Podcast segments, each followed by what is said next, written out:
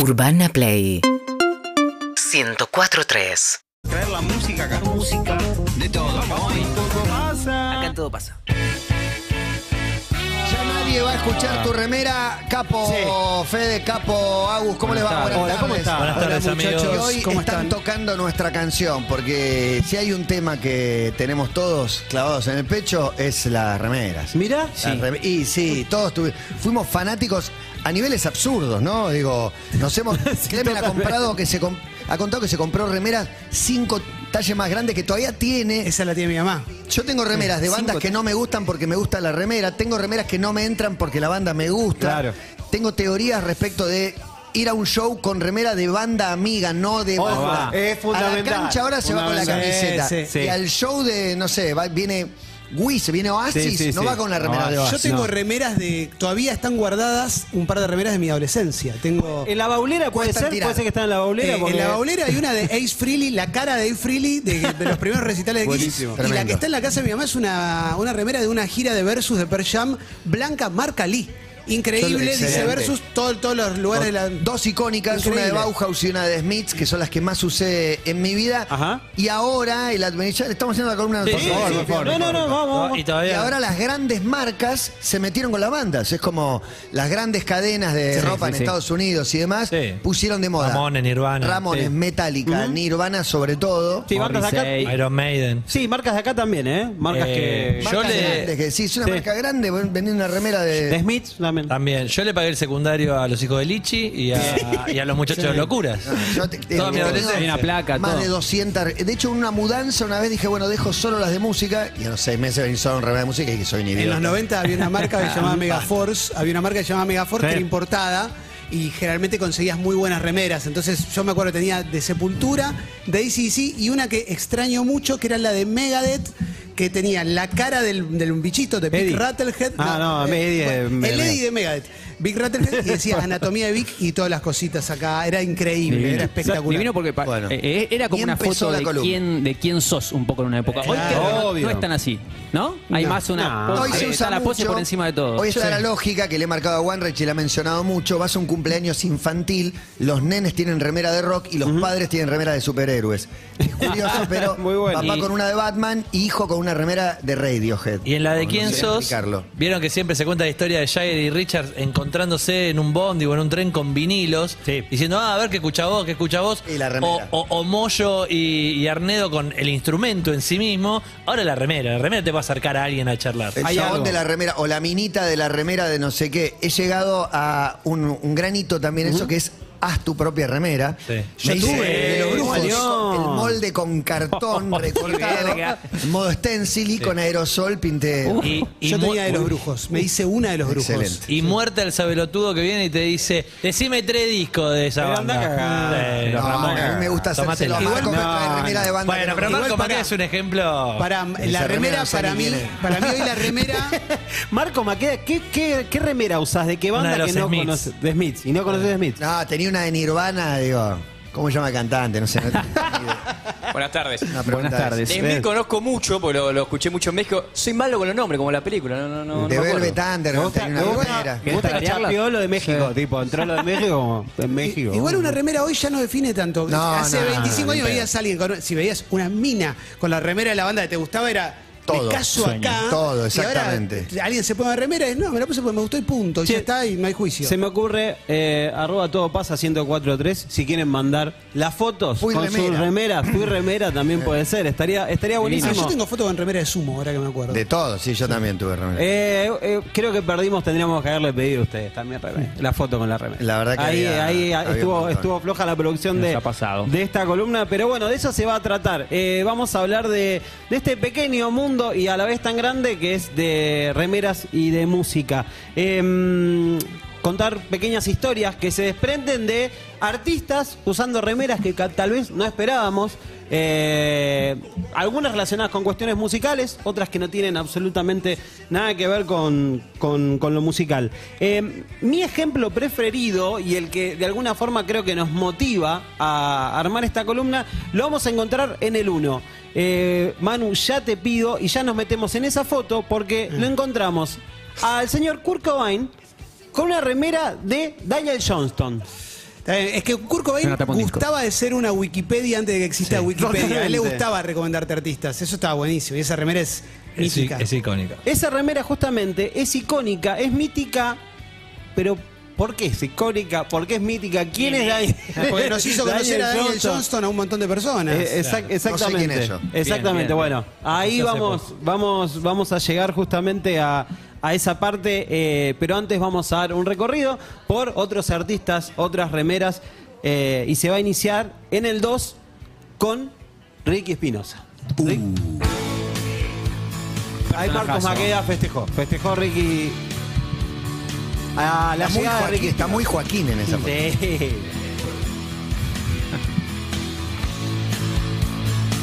Esta canción que se llama Y aún yo te recuerdo, creo que es uno de los clásicos de Flema, nos abre la puerta a un Ricky que utilizaba mucho el... También eso, una, las remeras para comunicar, que se comunicaba a través de la música, a través de lo que decía, a través de, de justamente la proximidad con ciertas bandas. Y en este caso, la foto que estamos viendo es su clásica remera, la que dice soy adicto, soy drogadicto, soy bisexual y soy un genio.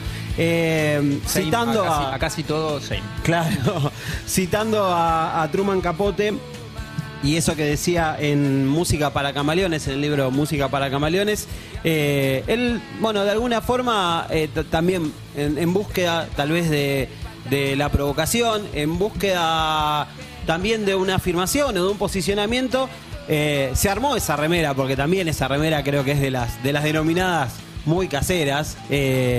Y eh, bueno, se sacó esa foto, eh, se la sacó Resaca, un amigo de él, eh, Fabián García, que armó un, un- un fotolibro donde hay un montón de fotos de Ricky que está buenísimo, súper recomendable. Fotógrafo de la Madhouse. Exactamente, sí, totalmente. Y, mm, y esa foto, bueno, es también icónica, con una remera icónica, pero hay un momento también muy lindo eh, que nosotros queríamos traer a colación, cuando Ricky fue a Match Music y fue entrevistado por Gustavo Olmedo, justamente llevando esa remera y pasaba lo siguiente en el 3. quiero leer, porque la trajiste para que la leamos. Tu remera, soy alcohólico, soy drogadicto, soy bisexual, soy un genio, Truman Capote.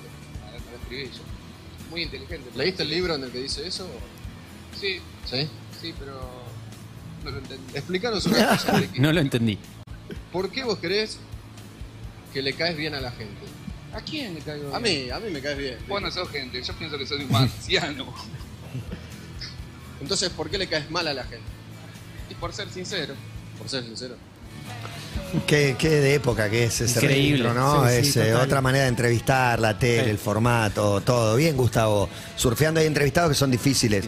Eh, este es un caso. El look ¿no? new Eh, metal de Gustavo, aparte. La da vuelta esa- bien, sí, Gustavo. sí. La da vuelta con mucho oficio, Gustavo. Eh, Ricky que también en algún momento tuvo la remera Flema es una mierda, eh, Ricky está muerto y, y así un, un- un sinfín de, de hechos y momentos que me parece que, que Ricky era totalmente consciente de, de lo que provocaba, en ese caso, por ejemplo, en esa entrevista con Gustavo eh, Olmedo, eh, con la remera que citaba a Capote, pero eh, hay otra, fo- otra foto que para mí es, es un poco más icónica, porque me deja la pregunta de qué hay detrás y cómo se relaciona una cosa con la otra, y es la foto 4 que la sacó Fer de la Orden, eh, arroba Fer de la Orden en, en Instagram, y es Ricky con una remera de alma fuerte. Linda Eh, mezcla, ¿eh? Para un, compartir un viaje en un auto. a Mar del Hay, Plata. hay varios Ricky también, ¿eh? Sí. Sí, a ver, sí, Ricky, es otro. Ricky. Es otro Ricky. Es otro Ricky, eh, justo había visto la foto que, que- que es algo que, que recurrentemente a mí me, me- me gusta mucho, esa. Almafuerte Eh, también una banda. muy- yo he conocido gente, mucha remera Almafuerte. Sí, mucha- Sí, ¿verdad? claro, banda de remera. Banda, Banda de remera, total. eso. En un todo momento- el universo Iorio. eh. No, banda de remera me Sí, gusta sí. porque abrís una puerta, porque no, no quiero desviar Sí, la sí. atención, pero dos minutos en un momento habían vendido más remera que discos. Y, y aparte es Todo fácil hacer remera el minutos. Es Sí, fácil de claro. hacer el logo, Yeah. entonces también. Y además era fácil conocer un adolescente ya entender cómo era con una remera de alma fuerte de hermética. ¿no? También hay, también hay un gesto muchas veces de los músicos que se ponen una remera de nada que ver y se la ponen igual. Claro. ¿viste? Me acuerdo de Cerati con una de Maiden, por ejemplo. Mirá. Bueno, pero ju- justamente es eso, es, es tratar de desentramar si tenían algo que ver o no tenían algo que ver Ricky en Y este caso y Ricardo Iorio. Y sí, hay una, hay una relación. eh, de hecho, eh, el último vaso de vino es un, es un tema que está en el eh, Si el placer es pecado, bienvenida al infierno, el tercer disco eh, de Flema, que arranca, eh, es, eh, es una, una especie de adaptación de, un poema de Bukowski se llama Libertad, y arranca eh, con una intro que dice: Mi alma, borracha de vino, es más triste que todos los árboles de Navidad muertos del mundo. Y esa pequeña intro, ¿quién la graba? La graba justamente Ricardo Iorio en el 5. Mi alma, borracha de vino, es más triste que todos los árboles de Navidad muertos del mundo. Ahí tenés. Y vos ahí decís, bueno, eh, había algo, algo, algo había. Si ya Iorio graba eh, para un disco, para una canción de, de Flema, eh, efectivamente Hay una onda. algo pasaba, una onda había. eh, y, y muchas veces, en varias entrevistas, a los dos siempre le fueron consultando porque parecía una relación media, media rara. Eh, Gustavo Olmedo, de vuelta, lo vuelvo a mencionar, que lo bueno, entrevistó muchas estuvo en veces. todos lados. Sí, y que lo entrevistó muchas veces a, a Ricky. Una vez eh, le pregunta justamente cuál es la relación con, con Iorio y dice, che, pero ¿qué onda? Eh, ¿Son amigos? Y dice, mirá, no, no. Cuando nos vemos está todo bien, no nos llamamos para los cumpleaños, pero bueno, un poco la relación con Iorio es lo que cuenta en el 6. Hay gente que dice que, le- que es fascista, pero no, no sé por qué, por querer a tu país sos fascista. Me parece que está bien lo que dice y lo que hace, y me gusta la música, me gusta cómo habla, cómo putea, no sé. Me cabe. gusta y me gustó desde B8 y desde B8 lo seguí hasta ahora, hasta el más fuerte. Esa es mi relación, o sea, qué sé yo, lo admiro. Lo admiro. Cualquier rockero Algo que obrero. pasa mucho en el mundo del rock. Sí, sí. Y Es cualquier, muy admirado. Sí, que cualquier eh, eh, rockero de origen obrero eh, admiras.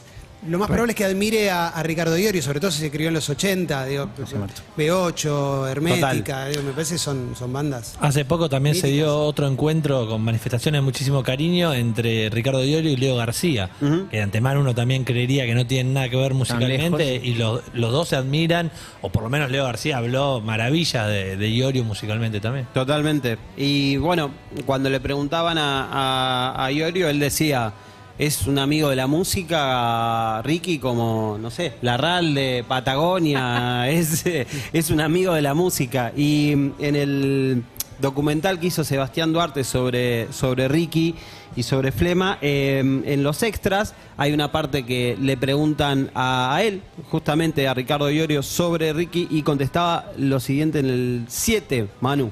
Si charlamos de Ricky, también te puedo contar cosas preciosas, como que lo conocí cuando tenía 12 años. ¿Sabés que tocaba el hijo de puta? Nos sacaba la guitarra eléctrica y hablaba, los muchachos peronistas sacaban el hijo de puta, pero con un dedo, ¿viste? Y nos rompía las pelotas. Y nosotros queríamos hablar de. Ya éramos más grandes con una minita, de chamullo, sexo, qué sé yo. Y este venía y nos no, muchachos, peronistas. Este hijo de puta, pero después resultaba que era lo más pan que había. Venía Ricky en cuero y me decía, pegame Ricardo, pegame, No, pero pues. ¿cómo te voy a pegar si yo te conozco, chico? Por eso, por eso, pegame, cagame trompada. Ay, Dios mío, qué personaje. Muy bueno. Esa parte hay que- Entre whisky y Gatorade. Sí, sí. Por eso hay que decir que ese fragmento fue editado porque había otras partes que por ahí se iba como para otros lados. Eh, Está en Cinear el documental, por Exactamente. esa plataforma. Eh, pero bueno, eh, un poco ilustra esta cuestión de eh, cómo arranca la columna de remeras y música y así vamos a meternos también con otros artistas. Exactamente, con otros artistas de acá y ejemplificando momentos en los cuales artistas que queremos mucho decidieron ponerse una remera para sentar postura, para dar un mensaje que lo vamos a conocer en el 08 con un tweet que vamos a leer de Walter Lescano que dice, cuando ponerse remeras con mensaje era importante y tenía sentido. La remera la porta Andrés Calamaro, un Muy joven buena. Andrés Calamaro, y dice, yo tengo sido una remera verde con las letras de colores, también evocando quizás alguna marca, la intención de- de- del diseño de la remera eh, tenía que ver con, bueno, no, evocar una, a una marca muy, muy, muy popular en De ese época. momento, claro. Exactamente. La remera de Calamaro dice, yo tengo SIDA, año 94, pero un año antes también, si nos ponemos a buscar los discos de los Rodríguez, hay una, una bajada así como brindo hasta la cirrosis por la vacuna del SIDA, por la vacuna, no por la vacuna, Excelente. por la vacuna del SIDA en, en Salud, Dinero de Amor, un disco que está cumpliendo 30 años y que quién te dice, más no sé, quizás, acaso, lo traigamos en, la- también. en alguna otra columna, pero en el, no- en el 94, en el cumpleaños de la ciudad de La Plata, precisamente a los 112 años, en la Plaza Moreno iba a tocar la portuaria Virus y iban a cerrar los Rodríguez. Este tema lo más te pido mildis del mundo puede ser a los ojos de los Rodríguez. Eh, Sí, sí, sí, Los obvio. Rodríguez es Sí, lo más sí, pido. sí, Sí, sí, total, sí, sí. es tremendo. Siempre hay algo. Bueno, y, y con la elección de la remera también, eh, la gente que la diseñó buscaba un poco que aquel que, la, que se la ponga viva en carne propia esa mirada por ahí condenatoria de, de- de estigmatizar o tratar de, de drogón, eh, homosexual o promiscuo. Nada que ver con ahora, que no tiene nada que ver con la mirada que tiene ahora. No, sobre la gente que tiene VIH, no, nada que ver, ha cambiado un montón. ¿Sabes que yo me acuerdo? Había mucha remera de fan people con mensajes de ese estilo. Ajá, Había una que claro. decía no discrimines a los enfermos de SIDA. Muy Por buena. ejemplo, me reacuerdo esa remera, sí. Increíble. Y bueno, y Andrés fue uno de los pocos que decidió usarla. Entendemos también que, que hay una intención de usarla en ese contexto. En uno de los primeros shows de Virus eh, sin Federico, él decide ponerse esa remera en una noche un poco caótica con botellazos incluidos, que casi se suspende, pero Andrés quería tocar. Y apenas arrancó el show, vamos a ver un momento en el próximo corte, por favor, Manu 09. Son los Rodríguez, año 1994. Nueve minutos de show. Había 100.000 personas. Y Andrés con la, con la remera de Yo Tengo SIDA, 100 lucas. más o menos. Mira, me estoy poniendo tan a gusto que me fumaría un porrito, ¿eh? Históricas. ¿eh? Otra remera. Creo que nunca supe que tenía puesta esa remera Increíble. cuando dijo eso. No me digas que de 100.000 personas no, no hay una habilitando. Un habilitando. No hay uno habilitando, muy bueno. Espectacular. Bueno, eso, esa, esa frase, Fue esa frase tan boluda lo llevó a un juicio de 11 años que terminó eh, sobreseído. Y en el año 2008 hay un artículo que escribe él en página 12. Vamos a leer un- un- el final que dice, eh, escribe Andrés Calamaro. Dice, tampoco falté, el, texto se llama, el artículo se llama Un beso en el vidrio, y al final dice, tampoco falté al primer teatro sin Federico y celebré el centenario de La Plata con Virus, eh, una bandera de la periferia platense, justo cuando me ganaba un pleito por mentar las bondades de fumarse un joint. Qué ironía. Eh, sin duda, eh, Federico Moura, ese caballero artista, es uno de los ángeles que todos los días faltan en este panorama atiborrado de ausencia y nos vigilan entrañables desde todas las nubes. Eh, decía Andrés que también se dice que se sintió un poco molesto más porque lo, lo que se dijo, lo que se comentó en ese show fue esa frase medio boluda que termina escalando a un nivel ridículo y, Y sobre todo la diciendo, remera que tenía puesta. lo canto en una canción y no pasa nada, lo digo en el Lo digo. escenario y voy a un juicio 11 años. Total. Impresionante. La remera que tenía puesta era la de Yo tengo SIDA, una remera también muy importante. Eh, vamos, vamos bien con. Muy bueno, muy bueno. un La- éxito. Remeras, entonces, eh, músicos, artistas, determinados momentos. ¿Qué pasaba ese día? Y vamos justamente a qué pasaba ese día. Pero antes, poneme la 12 a ver, para meter la- un poco en clima. A 12. La 12. Porque vamos a ir a Carlos Alberto García Moreno, el Charlie de La hija de la lágrima y del Amplag. Más o menos mediados de los 90, 94, más precisamente. Y esta canción que estaba en la parte del disco. ¿Qué participaba? ¿Quién participaba en esta canción? A ver si se acuerdan. Tocaba la guitarra. ¿En este disco? En ¿Esto esta es canción. ¿Esto es el? Esto es el disco La hija de la lágrima y cantaba Charlie con Juanse en esta canción. Bueno, ese Charlie es un Charlie que, que empieza ya a transicionar a- hacia la etapa Sign No More, digamos. Claro. Es el Eh, Charlie Cobain, el eh, Charlie Rubio. Exactamente, pero ¿por qué es el Charlie Cobain? ¿Por qué vos pensás que es ese Charlie Cobain? Porque se acaba de cuetear Kurt. Se acaba de cuetear Kurt, exactamente. El 5 de abril del 94 se suicida Kurt Cobain.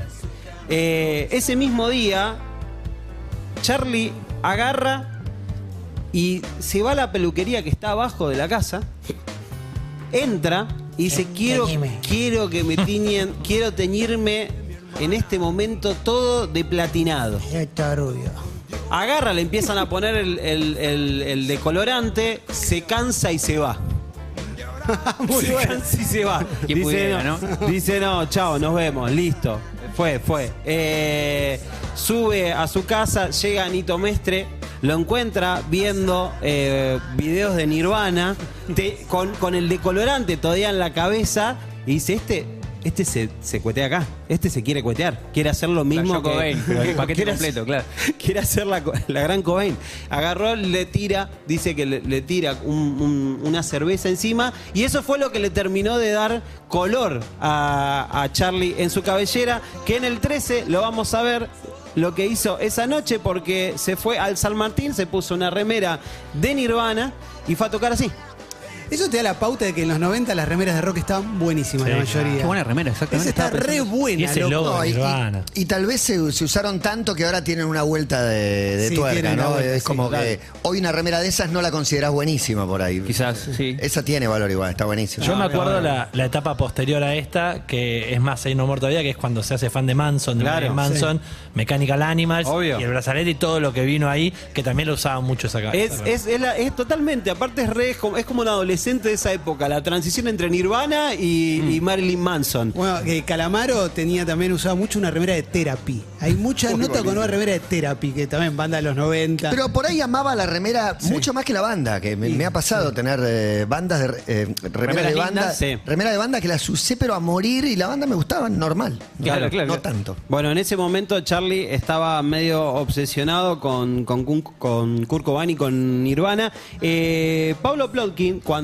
se cumplen los 10 años de la muerte de Kurt Cobain, eh, le hace una entrevista a Charlie para hablar solamente de eh, Nirvana.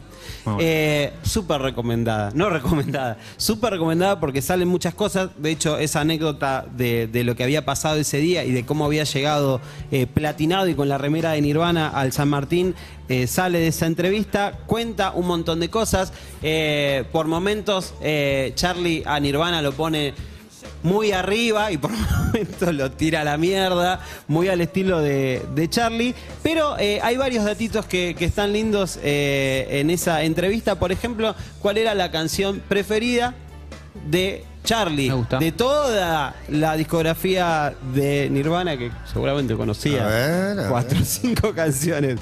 Vamos al 14. Y esta es la canción preferida de Charlie. Ah, preferida de muchos. Cam- Y un clásico. La que pasaban en Music 21. Decía, este es mi tema favorito, resaltaba la cuestión de las letras eh, en la entrevista.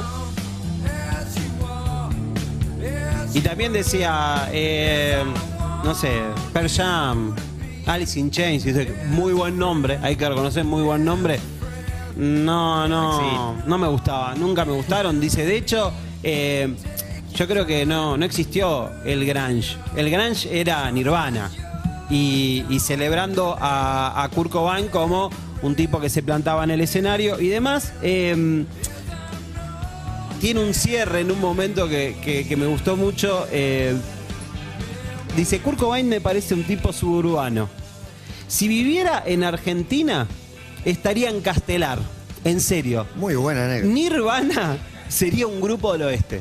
Según Charlie García en la entrevista que le hizo Pablo Bloch. Te la pego con una anécdota que ya te conté de cuando los piojos conocieron a, a Charlie. A ver. Eh, y Charlie se acercó a- al amigo Mickey y le dijo al oído, suburbanos.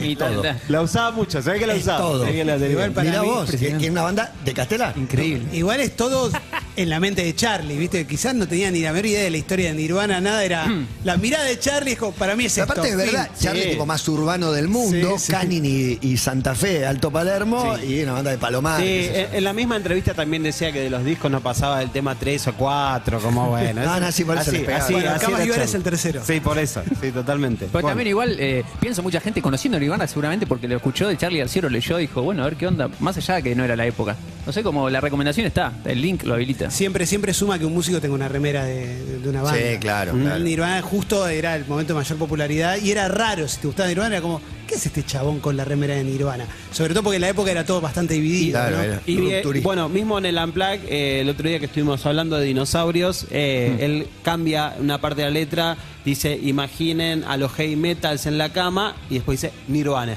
y lo tira ahí en el medio del Unplug. Hablamos de Nirvana, hablamos de Kurt Cobain, que eh, abrió la columna con, con una remera espectacular que queríamos ver de nuevo en el 01, por favor, Manu. Una remera de Daniel Johnston, un dibujo en realidad, una, una portada. Eh, pero ¿cómo se convierte eh, un icono, esa remera del disco que se llama Hi, How Are You? Creo que tiene que ver con, con una canción y con una mm, ceremonia. La canción es la siguiente. Para vestir, un momento del mundo, de la música. Nos vamos al 9 de septiembre del 92, los VMA en Los Ángeles. Ese día Nirvana llegaba, verán como los premios de Best de- del otro día. Video del año, mejor video alternativo, mejor nuevo artista. Hermo- Mejor nuevo artista Nirvana. Sí, Claro, o sea, Impresionante. eran los- los- tal vez los primeros VMA que fueron que fue Nirvana. Increíble, me vuelvo loco completamente. En el 16 hay, una- hay un momento de cuando tocaron en vivo Lithium, que nos va a llevar de lleno a la conexión de esta remera con una historia especial para cerrar la columna. Mi tema favorito. Se lo da en la cabeza. ¡Pum! Se le va el bajo a la cabeza. Ah, no, Celic. Sí. Se lo da en la cabeza. eh. Tremendo. Lo que pesa ese bajo. Y no, ¿no? Mide como dos metros. De ahí Y lomo total, termina la canción. romper Acoples por todos lados. Kurt Cobain que va a la batería, después se tira. Y Dave Grohl que da un paso adelante. Iba a decir algo.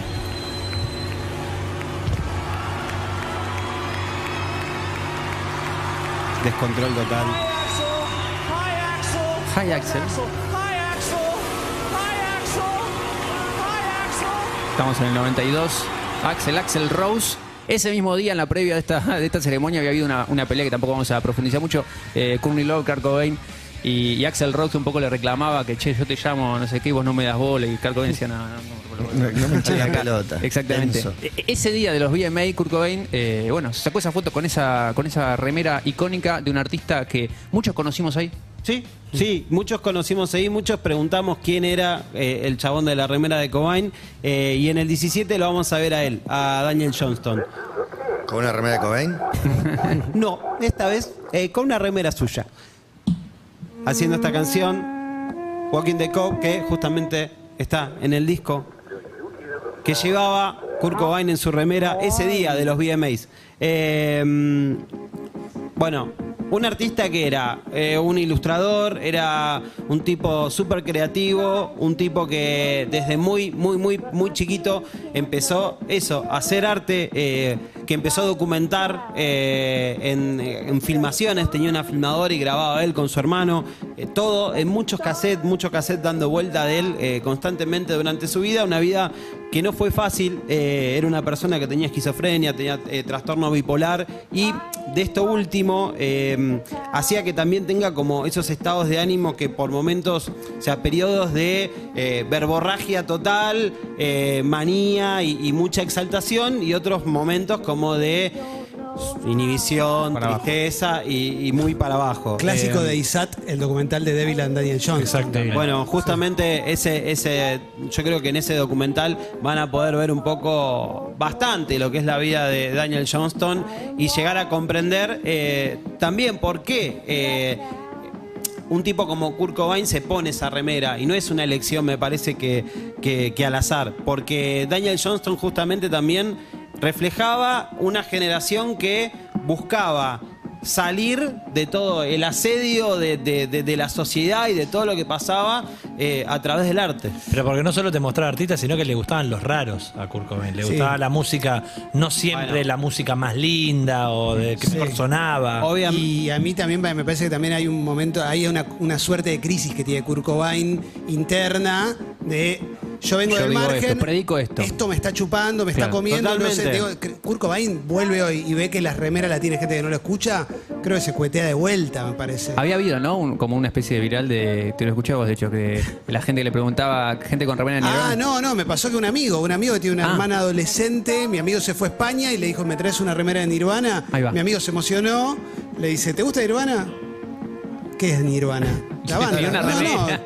yo creo Mi que hija- dice Nirvana con la carita. Mi hija tiene remeras de, de Nirvana, no tiene la más remota idea de lo que es. Increíble, Mi hijo sí sabe, pero mi hija no, y tiene varias remeras de Nirvana. Eh, bueno, Daniel Johnston justamente eh, me, me parece que también representa todo eso, representa te das cuenta que el, está grabado de una forma súper casera. eh, también eh, en esta cuestión de, esa manía que tenía y de esos momentos en los cuales se iba como iluminando con cosas y cosas, eh, salen hi- historias bárbaras, como que cada cassette que grababa era un cassette original, porque no copiaba el cassette, sino que volvía a grabar todo el cassette y todas las canciones para entregar y regalar a, la gente que, que quería. De alguna forma, esa fue eh, la manera que tuvimos como para contar estas, estas historias que se desprendían de remeras. Y sin remera musical hoy, los y hoy dos. sin remera musical. Los dos. Y viste No como viste, no vas a ir a, no vas a ir a ver a la banda. nadie. Sí. Siempre No- tenemos remera Marto. musical todos y hoy Marto el único con una de Charlie García. Pero, pará, original, hay poca remera de Charlie García. Era un poco como decías vos, no vas a ir a la banda con la remera de la banda. Bueno, No, sí, no, vas a hacer está una bien, está columna. bien. Yo estoy en eso. ¿Ustedes qué creen? Si toca, no sé, viene Blair, viene No. Gorilas, ¿va con una remera de Gorilas? No, no, banda, algorítmica. Con una de Wizard. Claro, exacto, no sé. si van a poder ahora Daniel Pero para recomendar No. una canción muy hermosa que tiene se llama True Love Will Find You in the End. Sí, es como también. la canción más linda que hizo. Sí, toda También la- hay una versión de Beck muy popular y muy linda. Beck, Lana del Rey, digo, hay un montón de artistas que después tomaron y, y- y que hicieron canciones eh, celebrando a Daniel Johnston. Bueno, nos despedimos con una cancioncita de. Nirvana. Vamos con Come Llevar, la canción preferida de Charlie García. Bien. Conocía, llegó hasta el tema 4 y esta es Come As You Are. Seguinos en Instagram y Twitter. Arroba Urbana Play FM.